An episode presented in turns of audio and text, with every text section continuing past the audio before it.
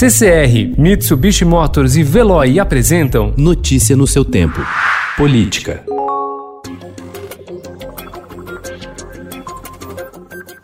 Ao menos quatro em cada dez diretórios de partidos políticos espalhados pelo país não explicaram à Justiça Eleitoral como gastaram o dinheiro público que receberam nos últimos anos. Dados do Tribunal Superior Eleitoral mostram que em 2017, das mais de 100 mil unidades das legendas em cidades e nos estados, 41.500, ou 41,3% do total, não apresentaram qualquer prestação de contas. O número foi ainda maior no ano seguinte, quando 50.500, ou 50,7% dos órgãos partidários, ignoraram a obrigação. Tá entendendo o recado? Horas depois de manifestantes bolsonaristas dispararem fogos de artifício na direção do prédio principal do Supremo Tribunal Federal, na Praça dos Três Poderes, em Brasília, o presidente da corte, o ministro Dias Toffoli, divulgou nota ontem na qual afirma que o STF jamais se sujeitará a nenhum tipo de ameaça. O Ministério Público Federal determinou a abertura de inquérito para investigar o ataque.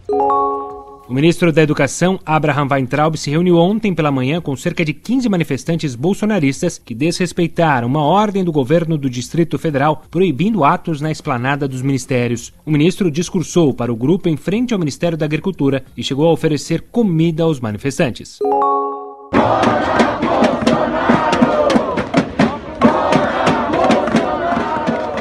Manifestantes realizaram ontem em São Paulo novo protesto contrário ao governo Bolsonaro. Após um acordo com a Polícia Militar, o grupo se reuniu na Avenida Paulista, em frente ao vão livre do MASP. Já os bolsonaristas, algumas dezenas, se encontraram no centro da cidade, no Viaduto do Chá. Foi o terceiro domingo consecutivo de manifestações na cidade contra e a favor do presidente da República. Em Brasília também houve ato pró-governo.